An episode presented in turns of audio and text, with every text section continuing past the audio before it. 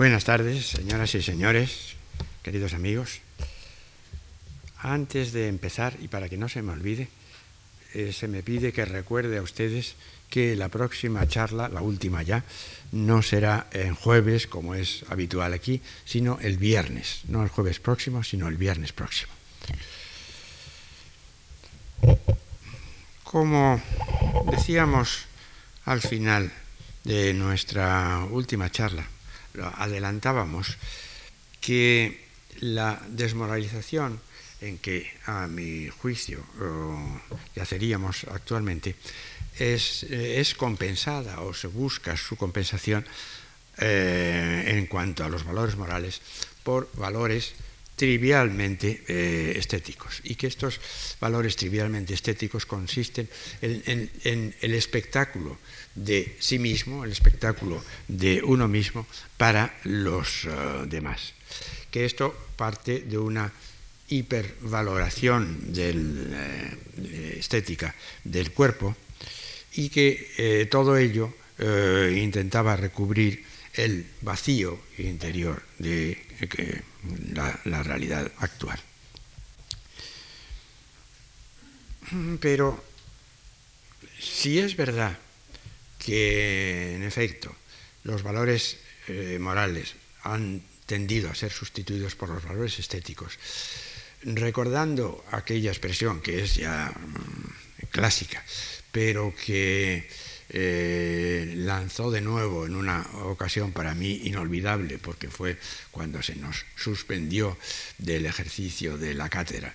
Y mi querido colega y amigo José María Valverde se, solidarizó con nosotros, presentó su dimisión, pero lo hizo en una forma, eh, me lo comunicó en una forma eh, verdaderamente notable, porque consistió en enviarme una tarjeta en la que aparecía su efigie y acababa de escribir en la pizarra todo eso representado en la tarjeta, un silogismo según el cual nula estética sine ética. Y luego añadía, ergo, apaga y vámonos. Y así es como me comunicó que eh, renunciaba a su cátedra por solidaridad con nosotros, pero particularmente conmigo, porque yo era de los tres separados, finalmente yo era el único amigo suyo. Pues bien, si es verdad eso de que nula eh, estética, ética, eso significa que hay también, por debajo de esta estética de la representación del cuerpo, esta estética narcisista del cuerpo, del vestido, de todo eso de lo que hablábamos, de que empezábamos a hablar el, otro día, hay una ética. Hay una ética en el sentido en que estamos tomando la palabra. Eh, ya dijimos el primer día que iba a distinguir, confundiéndolas a la vez, pero distinguiéndolas a ratos, el, vocablo ética del vocablo eh, moral y que iba a entender por ética el comportamiento público, bien político, lo que no es el caso, bien social, lo que sí es el caso. Entonces estoy llamando principalmente ética a lo que se refiere al comportamiento político o social, en todo caso público, y moral al comportamiento eh, privado, eh, íntimo, a la relación con la propia conciencia, etcétera, etcétera. Bueno, pues si esto es así, eso significa que hay una ética también de este, de este aparecer ante los demás, de este narcisista aparecer ante los demás, y que sería una ética de la imagen. Una ética mm, eh, heterónoma, una ética heterónoma, es decir, dictada desde fuera de nosotros mismos. Pero reparen ustedes en que hay muchas éticas heterónomas. Hay, por ejemplo, una ética del decoro. Hay una serie de cosas que nosotros no consideramos en general que estén mal, pero mm, sabemos que a la sociedad le parecen mal y entonces pues nos acomodamos a ellas. La ética de la cortesía, eh, un filósofo alemán del siglo XVIII, Thomasius, distinguía lo eh, lo honestum por una parte de lo decorum por la otra, es decir, lo decoroso, lo que hay que hacer porque lo ordena así la urbanidad y esas reglas de convivencia, por muy superficiales que nos parezcan, son reglas éticas también en este sentido de que son eh, públicas. Pensemos en la ética del honor. La ética del honor ya tiene más prestancia, piensen ustedes en la ética militar, que es fundamentalmente una ética del honor, pero es una ética también de cómo nos ven los demás, cómo aparecemos ante los demás, la ética de la vergüenza, eh, eh, lo mismo, la ética del qué dirán, Todas esas éticas son éticas heterónomas, pero son éticas heterónomas porque proceden en su, mm, en, su, elaboración, en su origen, proceden de los demás. Nosotros nos encontramos con que hay que observar unas reglas de urbanidad, unas reglas de cortesía, pero no las hemos dictado nosotros, eh, las, las encontramos ya establecidas. Son heterónomas, por tanto, en su origen.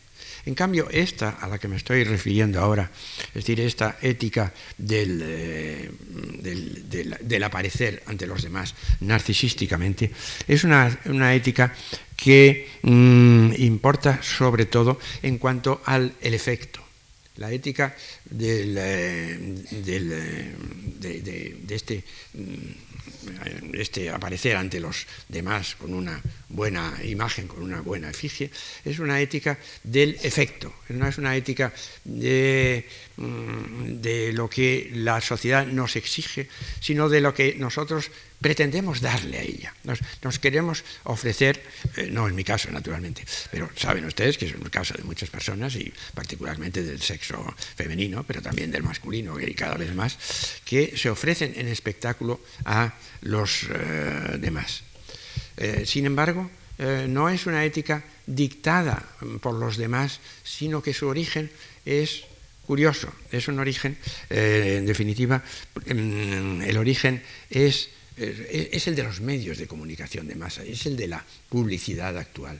Eh, realmente nuestra cultura ambiente es una cultura mm, creada por los uh, mass media, es una cultura de la imagen, es una cultura del espectáculo, como también se dice, en la cual nada aparece como plenamente real si no eh, es transmitido por los medios. Es decir, lo que no es televisado, lo que no, de lo que no se habla, eso es como si no hubiese existido. Entonces, naturalmente, se comprende muy bien que las gentes lo que quieran es que hablen de, ellos, eh, que hablen de ellos, como decía eh, Valle Inclán, que hablen de ellos aunque, aunque sea bien. Si es mal, mucho mejor todavía, porque entonces eso dará lugar a polémicas, a posiblemente a indemnizaciones que, exijan millones porque tal revista del corazón eh, ha dicho tal cosa eh, o tal otra, etcétera, etcétera. De modo que, eh, en definitiva, este, este narcisismo, este, esta colaboración de cada uno de nosotros en el, espectáculo procede de que, gracias a la cultura nuestra, que es una cultura fundamentalmente audiovisual, quiero decir cultura en cuanto eh, cultura generalizada o en, cuanto que distribución de cultura. Es una cultura eh, distribuida por los uh, media y entonces entramos, las gentes eh, entran en, ese juego entran en ese juego y se convierten en espectáculo, en espectáculo para los demás, espectáculo de sí mismo para los demás. Recuerdan ustedes que hemos hablado del desencanto. El primer día nuestra idea central era la idea del desencanto, el segundo día ha sido la idea de la desmoralización. Ahora volvemos a encontrar eh, esa idea del, no del desencanto, sino del encantamiento. El encantamiento eh, producido por los medios es sumamente importante. Es es el, encantamiento propio de nuestra época. En otra época eh, se creerían en, las hadas y el encantamiento sería de los cuentos de, las hadas, pero el encantamiento actual es ese hechizo, ese hechizo que es el hechizo de la imagen.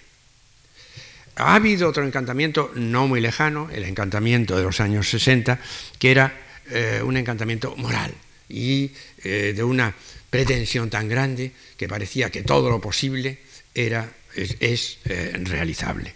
Eh, hoy no. Hoy ese encantamiento ha sido sustituido por este otro reencantamiento que consiste en el reencantamiento de la publicidad. La publicidad, eh, y particularmente la publicidad televisiva, nos transporta a otro, a otro mundo, a un mundo, por decirlo así, encantado. Piensen ustedes en que, mm, por ejemplo, la ropa la ropa de, vestir, transfigura a, las, personas. Eh, si aparecemos con tal vestido, aunque sean simplemente unos vaqueros, pero si son de tal marca o de cual otra, ya el que los usa ya se siente como transfigurado. Hasta, no, no ya la, ropa de vestir, sino la ropa de lavar. Saben ustedes que lava tan blanco aquello que se anuncia que también lo hace deslumbrador. Eh, las, aguas de, Colonia, aguas de Colonia Formen, para los hombres, también le, vuelven irresistible. Todas las mujeres se entregan a él en cuanto... Ven, ven ustedes como es realmente una atmósfera de reencantamiento. Este reencantamiento a veces lleva a extremos muy graves. Eh, leía yo esta mañana, no, anoche, en una revista médica, en la tribuna médica, eh, un, eh, un nuevo un nuevo síndrome, síndrome de la moda o trastorno de vestir que ya fue tipificado en el año 1984 en Alemania, pero del que en este año que terminó eh, se, diagnosticaron seis casos psiquiátricos en España. Los seis eran femeninos, dentro de poco los habrá masculinos también. Eran, eh, mujeres que eh, se habían trastornado comprando ropa de una manera absolutamente loca para no usarla, para regalarla, pero para comprar otra vez enseguida otra de nuevo. Ven ustedes hasta qué punto la gente ya está tan encantada que eso les conduce a la locura. De modo que es una característica de nuestro tiempo de la que yo diría que procede esta, esta ética de la que estamos hablando, esta ética del, de la imagen o del parecer o del espectáculo. Y Piensen ustedes que por encima de eso todavía, como espectáculo, es el espectáculo del que, ya, que hacía yo alusión el último día al acabar la charla, el espectáculo del eh, automóvil, el verse cada cual en su automóvil. Eh, yo creo, invito, a si alguno de mis eh, amigos dedicados a la semiótica está aquí presente, yo les invitaría a que estudiasen la publicidad de la televisión con respecto sobre todo a los automóviles. No voy a citar marcas, pero hay alguna, no voy a hacer publicidad, pero hay una, marca que destaca sobre las demás en cuanto a esta, esta verdadera, verdadero acierto, verdadera maestría en convencer a las gentes de que, en efecto, cuando, cuando compren ese coche y se sitúen dentro de ese coche, ya se transforman en otros, en otros verdaderamente irresistibles desde cualquier punto de vista que se les eh, considere. Bueno, entonces si esto es, eh, es así, eh, esto significa que una ética semejante no es ciertamente una ética del ser, tampoco es propiamente hablando una ética del eh, tener, sino que es una ética del parecer que se tiene, de la apariencia de lo que se tiene, del retener, pero solamente por un momento. Es algo que pasa por nuestra mano y enseguida se aleja de nosotros.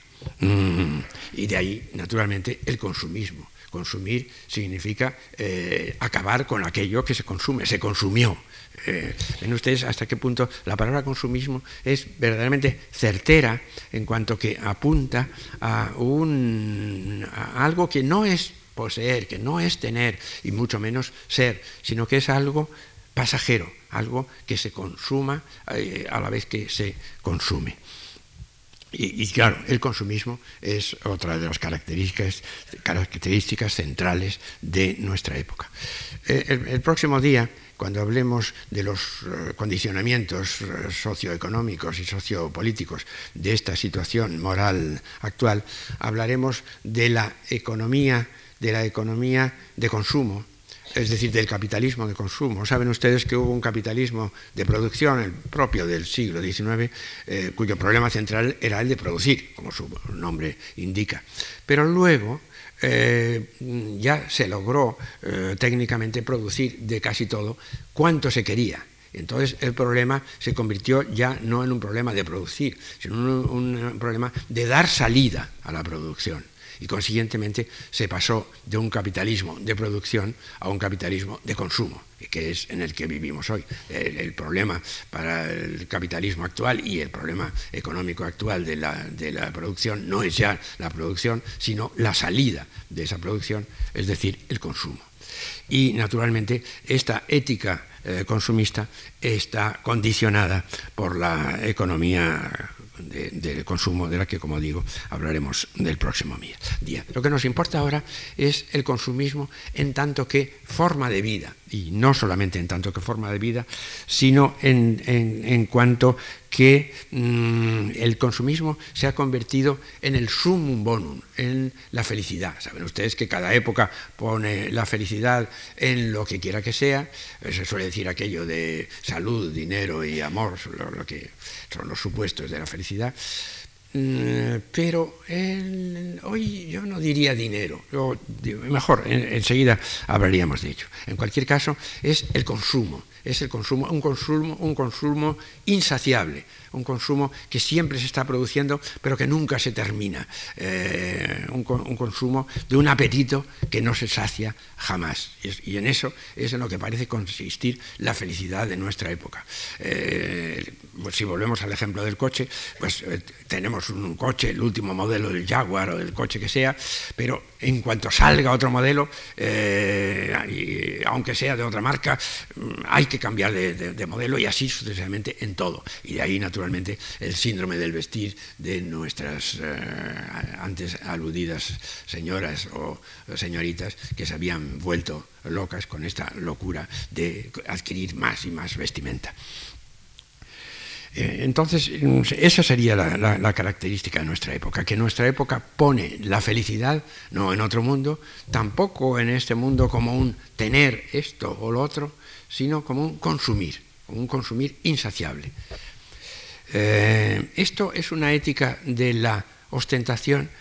Yo no diría que es una ética de la ostentación porque se ostenta en definitiva lo que se tiene. Lo que ocurre es que se presume de aquello que se tiene, mientras que el consumismo presume más bien de lo que no tiene, sino de lo que se pretende que tenga, de lo que pasa por nuestras manos, de lo que eh, se representa, todos representamos algo como actores, en definitiva, si, nuestra sociedad es una sociedad del espectáculo, eso significa que cada uno de nosotros somos actores que participamos en ese espectáculo. Entonces lo que importa es representar, no tanto ser como eh, representar en el pequeño escaparate, como decíamos el otro día, del eh, coche, entre, los cristales del coche, o en el gran escaparate del, eh, escenario de la, vida eh, social. De modo que se trata de una verdadera exhibición que se hace como en una feria de vanidades, pero como antes decía, en la que lo que importa es que se hable de nosotros, que, nosotros existamos ante los demás. Y si los que hablan son los medios eh, audiovisuales, tanto, tanto mejor. Pero en cualquier caso, que se hable, que se hable, como decía antes, aunque, aunque, aunque sea bien. Si es mal, todavía mejor. Eh, lo cual nos lleva a considerar la función del dinero en nuestra época. Acabamos, acaba de decir, eh, de acuerdo con ese refrán popular de salud, dinero y amor, si el dinero es tan importante como eh, lo ha sido en otras épocas, como en esas épocas de atesorar el dinero, de ahorrar, etc. No, nuestra época no es una época de ese estilo.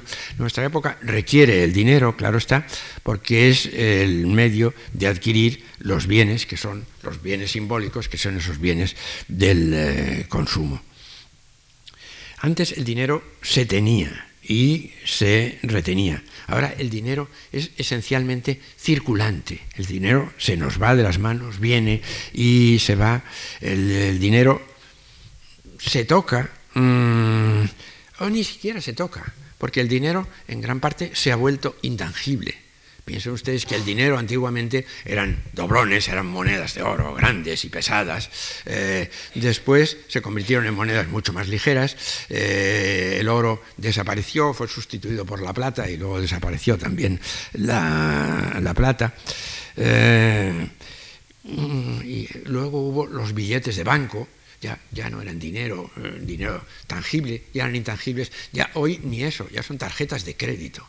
Eh, vivimos eh, la mayor parte de nosotros de tarjetas de crédito, lo cual significa, lo que es una gran verdad, que casi todos nosotros, casi todas las gentes de nuestra sociedad, viven de crédito el crédito se ha convertido en algo fundamental. Eh, y como me parece que recordaba el otro día, eh, se han leído en la prensa las medidas que en Francia es menester tomar ante estas gentes que están tan absolutamente... Eh, hay un paralelismo entre el crédito, el vivir a crédito de estas personas individuales en Francia, para lo cual se, se van a dictar medidas en cierto modo protectoras de su situación económica, de tan entrampadas como están, eh, lo que se corresponde en el plano individual con el plano social de esas naciones latinoamericanas, que como saben ustedes también deben millones y millones y millones, eh, y es imposible que, puedan mm, responder. Eh, pagando esas cantidades. Y eso eh, es, me parece que es sumamente sintomático el que eso ocurra a nivel colectivo y nacional en esos países, pero que ocurre en todos los países, por lo menos en todos los países supuestamente desarrollados, estos países que se supone que son desarrollados, a nivel individual y cada vez más. Es decir, las gentes viven eh, gastando, viven en endeudamiento, viven a crédito, es decir, viven no en propiedad. Lo cual otra vez eh, nos muestra que el consumismo vela, pero a la vez desvela este vacío moral del que venimos hablando. Es un vacío moral, pero que es también un vacío material, porque realmente no se tiene nada. Es decir, eh, reparemos un momento en la palabra propiedad.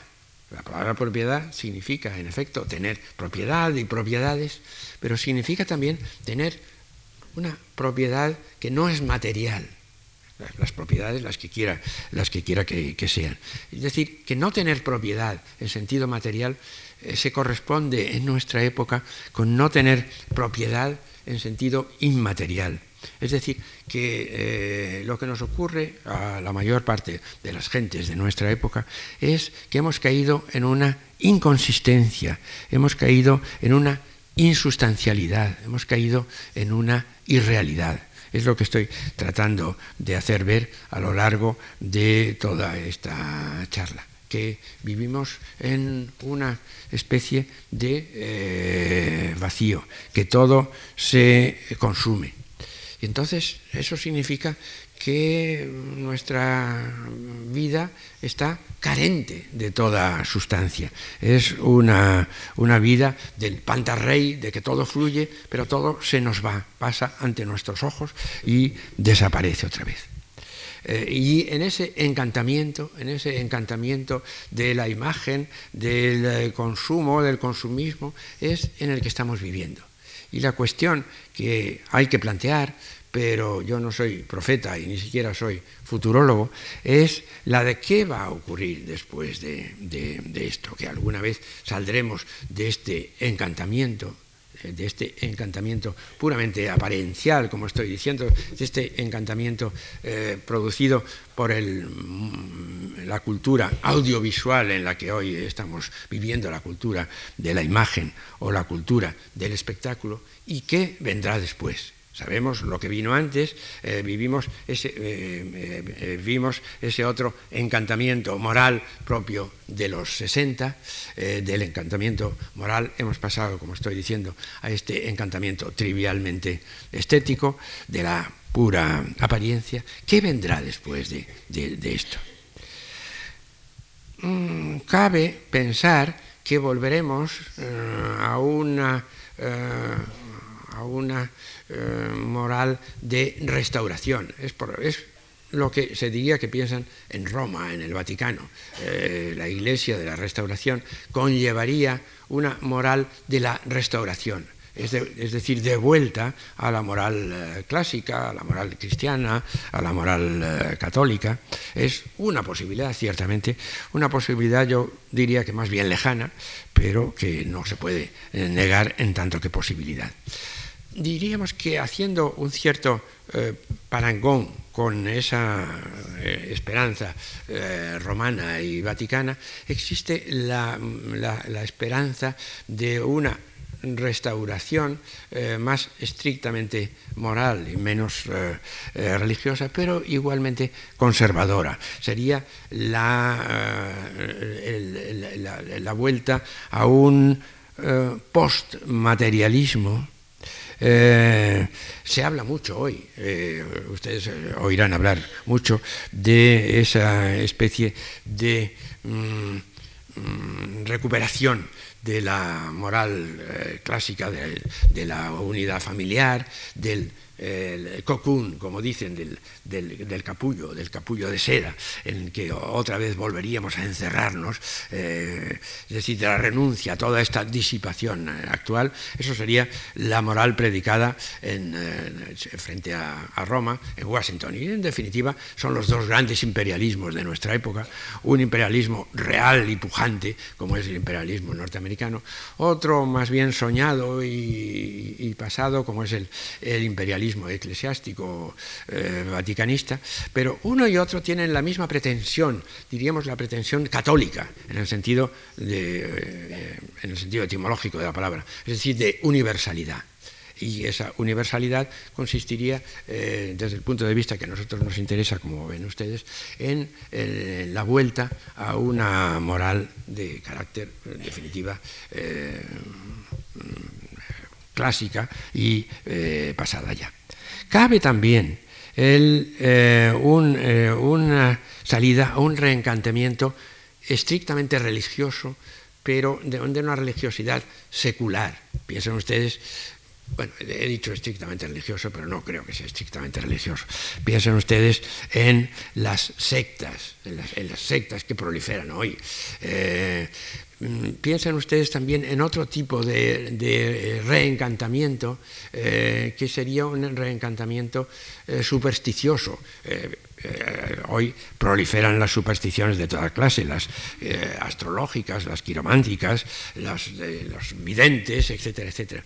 Es decir, hay sí una serie de posibilidades de salida de nuestra situación pero no estamos muy seguros de que esa salida de nuestra situación vaya a ofrecernos nada mejor de lo que hoy tenemos. Hoy vivimos en ese encantamiento puramente eh, estético, narcisista y eh, de la imagen y del espectáculo, pero estos otros encantamientos no sabemos e incluso pueden ser más peligrosos porque los encantamientos de las sectas en muchos casos consisten en una desprogramación mental y una reprogramación que puede llevar a las mayores atrocidades y a convertirnos en unos, eh, unos autómatas sumamente peligrosos. De modo que no sabemos qué es lo que va a pasar. Eh, lo veremos quizás, eh, eh, lo verán ustedes, mejor dicho, que son más jóvenes que, que, yo. Y en cualquier caso, el próximo día examinaremos los condicionamientos sociopolíticos de esta situación y como son condicionamientos eh, sociopolíticos y socioeconómicos, pero sobre todo sociopolíticos, piensen ustedes en, eh, el, derrumbamiento del muro de Berlín y en eh, el, cambio radical de los países del, centro Europa y de Europa del, Este, y cómo eso va a repercutir en nuestra sociedad occidental. Por, tanto, estamos asistiendo a un momento verdaderamente eh, de, posible giro eh, radical de nuestra cultura y, por lo, y, por lo, mismo de nuestra moral, pero todavía no tenemos elementos suficientes para darnos cuenta de a dónde todo eso nos va a llevar. En cualquier caso, eh, y resumiendo lo que he dicho, porque como anuncio, el próximo día hablaremos más bien de los aspectos económicos y políticos en relación con la moral y como supuestos o condicionamientos de esta moral, eh, quisiera resumir lo que en definitiva hemos dicho a lo largo de estas eh, charlas hemos, hemos eh, visto cómo, en primer lugar, eh, hemos pasado de una época de eh, encantamiento, que era la época de los 60, a una época de desencanto. que la época de la transición fue la que abrió el camino al desencanto. Nos, habíamos eh, imaginado cosas eh, fabulosas que iban a ocurrir una vez que muriese el general Franco y esas cosas no fueron tan fabulosas. Y esas cosas que de todos modos no estuvieron tan mal y que quizás eh, algo un, tránsito eh, con una reforma eh, ordenada en el estilo de la nuestra sería deseable para muchos de esos países del este de Europa pero eh, en cualquier caso, no era, no era ningún encantamiento. Aquello eh, produjo, por tanto, un desencanto. Y después del desencanto vino, como hemos visto también, la desmoralización. Fue todavía un paso más hacia abajo, hacia eh, nuestro derrumbamiento, por, decirlo así pero no se puede vivir en, la pura negatividad.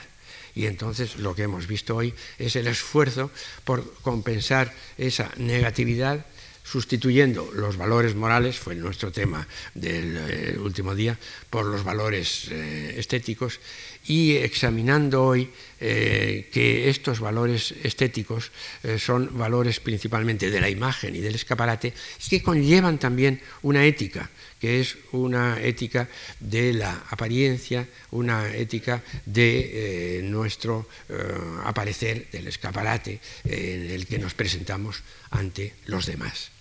Pero no solamente esto es una estética, sino que hemos visto también que es una ética. Es una ética porque es una guía de nuestro comportamiento. Y esa guía de nuestro comportamiento ha consistido en comportarnos narcisísticamente para que los demás nos aprueben, nos admiren. Es decir, es una ética narcisista, pero dictada desde, desde fuera y particularmente en nuestro caso, no dictada como las éticas del decoro, como la ética de la, que antes eh, hablaba, la ética del honor, la ética de la urbanidad o la cortesía, sino eh, producida eh, sobre la marcha por los medios de, comunicación. Es decir, nos hemos habituado a, que lo que no transmite una imagen no cuenta, entonces nosotros también intentamos constituir nuestra propia imagen ser como nuestro propio televisor, por decirlo así. Eh, intentaríamos ser eh, nuestro propio aparato de televisión. No creemos nosotros mucho en nosotros mismos, pero esperamos que nuestro aparato de televisión, una vez que lo pongamos en marcha, proyecte una imagen de nosotros que esa sí sea la imagen que cuente y que sea válida para los demás. Y entonces se comprende muy bien que, eh, que, en efecto acudamos a todos estos medios de potenciación de nuestra imagen. Y nuestra imagen es, para empezar, nuestro cuerpo, pero nuestro cuerpo en tanto que vestido, eh, el cuerpo es lo decíamos el, día anterior, un vestido, un vestido, pero de qué? Quizá de nada, pero a ese vestido se superpone otro vestido, todo esto que hemos estado hablando de la moda, pero piensen ustedes en la significación del vestido en cuanto que cubre y a la vez descubre. Mm, en las mujeres, por supuesto, pero cada vez más también en los, eh, hombres, en los jóvenes, jóvenes y atractivos, por supuesto. Pero piensen ustedes en el juego de palabras de la, de la misma, del mismo vocablo eh, desnudez y desnudo. La palabra desnudez y desnudo eh, es una palabra que no existe en otras lenguas, eh, eh, porque es una, es una, especie de redundancia. Eh, si está nudo, ya está desnudo, pero a la vez es una negación. Del desnudo significa, literalmente, podría significar también vestido. Es decir, el desnudo es el vestido no sé si se entiende lo que quiero decir. Eh, nudo, eh, nu en francés, es, desnudo. Entonces, si yo al nu le, antepongo un des, entonces lo que hago es vestirle de nuevo. Es decir, desvestido significa desnudo, porque el, el, des quita el vestido, pero el des en el nudo quitaría el nudo, quitaría el desnudo. Entonces, revestiría. Y, en definitiva, piensen ustedes que en eso es en lo que consiste el juego del vestido atractivo, del vestido erótico, consiste en, ese jugar entre, de entrever, de descubrir, descubrir también en el mismo sentido, de descubrir, pero cubrir a la vez, descubrir. piensen ustedes el striptease. El striptease no, consiste en un juego de vestirse y desnudarse. Pero la palabra desnudo me parece especialmente eh, significativa porque es una palabra típicamente española que no existe en, francés ni en inglés y que aparentemente es redundante, eh, ya está desnudo, pues desnudo, pero en cierto modo es eh, contradictoria y lo que, lo, que, lo que significaría desnudo, tomada así la palabra, es vestido. Y en eso consiste el juego, en eso consiste el juego del atractivo erótico del vestido. Pero en definitiva, el atractivo erótico es, eh, aquí en nuestro caso, una especie de, ejemplo límite de eh, esta ética de la apariencia, esta ética de la imagen, eh, esta ética del espectáculo de la que estamos hablando. Es decir, es este encantamiento que proporcionaría la imagen. Nosotros somos muy poca cosa, estamos vaciados de, sentido, como hemos visto, pero este encantamiento eh, de la imagen, del espectáculo en que podemos consistir, nos devolvería, eh, nos devolvería como una varita mágica eh, y en, eso, eh, ciertamente, el uso del, vestido, el uso del automóvil o de cualquiera de estos, de, estos medios que nos transmutan en otro mucho mejor, eh, es, un, recurso a un encantamiento. Los encantamientos de otra época eran de la varita de,